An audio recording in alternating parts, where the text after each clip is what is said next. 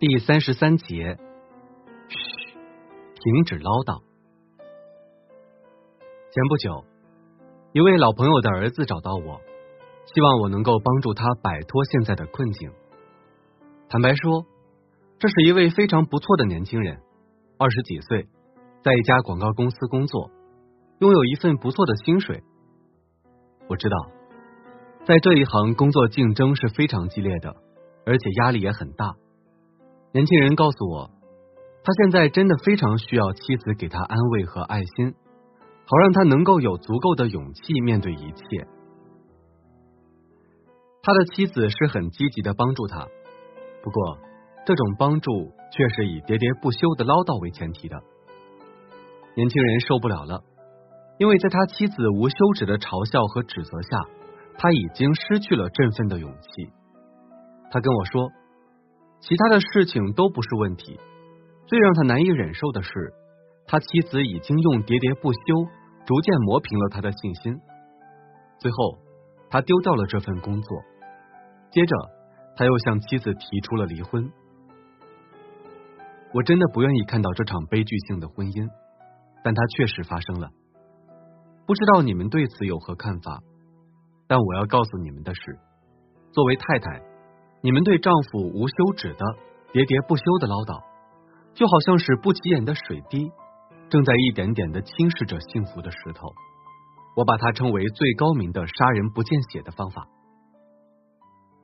莱维斯托莫博士是著名的心理学家，他曾经展开过一次调查，让一千名已婚男士写出他们心里认为妻子最糟糕的缺点。调查的结果让人大吃一惊。因为几乎所有的人都在第一项写下了“唠叨”这个词。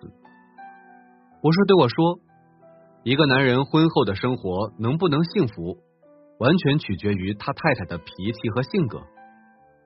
即使他的太太拥有人类所有的美德，可他只要拥有了喋喋不休这一项缺点，那么一切美德也就等于零。”你们相信托莫博士说的吗？我相信。因为我知道有个人就是受不了妻子的唠叨而离家出走，最后悲惨的死在了外面。其实这个人大家都很熟悉，他就是大文豪托尔斯泰。按理说，托尔斯泰夫妇应该每天都享受着生活的快乐。是的，托尔斯泰的两部巨著在世界文学史上都闪烁着耀眼的光芒，他的名望非常大。追随者数以千万计，财产、地位、荣誉这些东西他都已经拥有了，而他们也都为美满幸福的婚姻奠定了基础。的确，在开始的时间里，托尔斯泰和夫人度过了一段非常幸福和甜蜜的生活，直到那件事的发生。由于一些未知的原因，托尔斯泰的性情发生了很大改变。他开始视金钱如粪土，把自己所有的伟大著作都看成是一种羞辱。他放弃了写小说，开始专心写小册子。他开始亲自做各种各样的活儿，尝试着过普通人的生活，而且还努力去爱自己的敌人。托尔斯泰的突然改变给自己制造了悲剧，因为他的妻子不能容忍他的这种变化。这位夫人喜欢奢侈的生活。渴望名誉、地位和权力，喜欢金钱和珠宝。然而，这一切托尔斯泰都不能再给他了。因此，他开始喋喋不休的唠叨、吵闹，甚至当得知托尔斯泰要放弃书籍的出版权时，他居然把鸦片放在嘴里，威胁要自杀。就这样，美好的婚姻被喋喋不休摧毁了。托尔斯泰八十二岁那年。他再也忍受不了妻子的唠叨了。一九一零年十月，那是一个下着大雪的夜晚，托尔斯泰偷偷从妻子身边逃了出来。这位可怜的老人在寒冷的黑暗中漫无目的的走着。十一天后，这位世界文学巨匠患上了肺病，死在了一个车站上。当车站人员问起老人最后的愿望时，托尔斯泰回答说。请不要让我再见到我的妻子。托尔斯泰夫人终于为他的喋喋不休付出了代价。不过在最后，他也明白了一切。临死前，他对孩子们说：“是我，是我，真的是我，是我害死了你们的父亲。”很可惜，托尔斯泰夫人明白的有些迟了。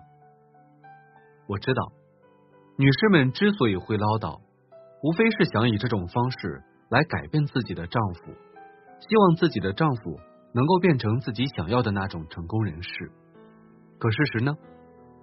古往今来，好像还没有一位妻子真的通过唠叨能达到自己的目的。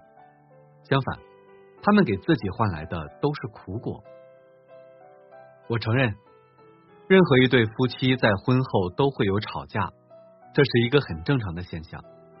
应该说，大多数心理健全的男士都可以忍受与妻子发生的一般性的争执，而且不会让彼此之间的感情出现裂痕。可是，如果一个男人每天都要承受着无休止的唠叨所产生的压力的话，那么他的进取心就会慢慢丧失。